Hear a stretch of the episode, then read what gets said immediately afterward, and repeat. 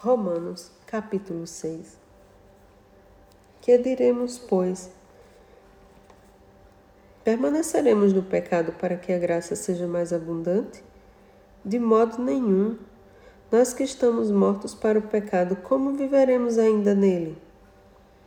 Ou não sabeis que todos quantos fomos batizados em Jesus Cristo, fomos batizados na sua morte?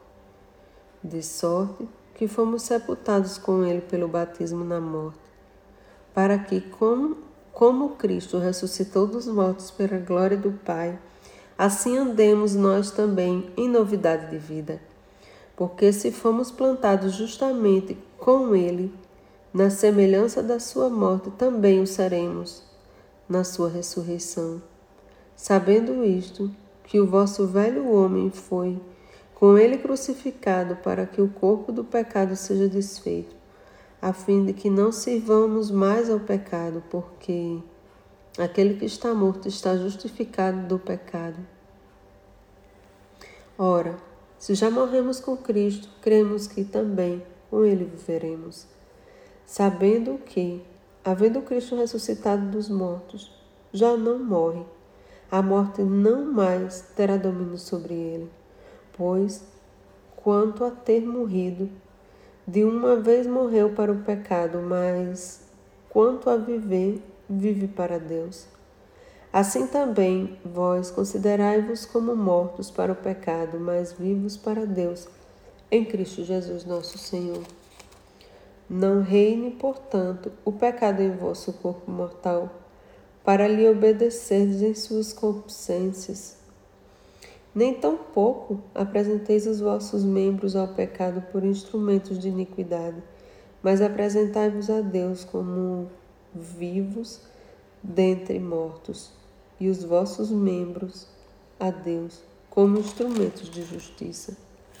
Porque o pecado não terá domínio sobre vós, pois não estás debaixo da lei, mas debaixo da graça, pois que pecaremos porque não estamos debaixo da lei, mas debaixo da graça.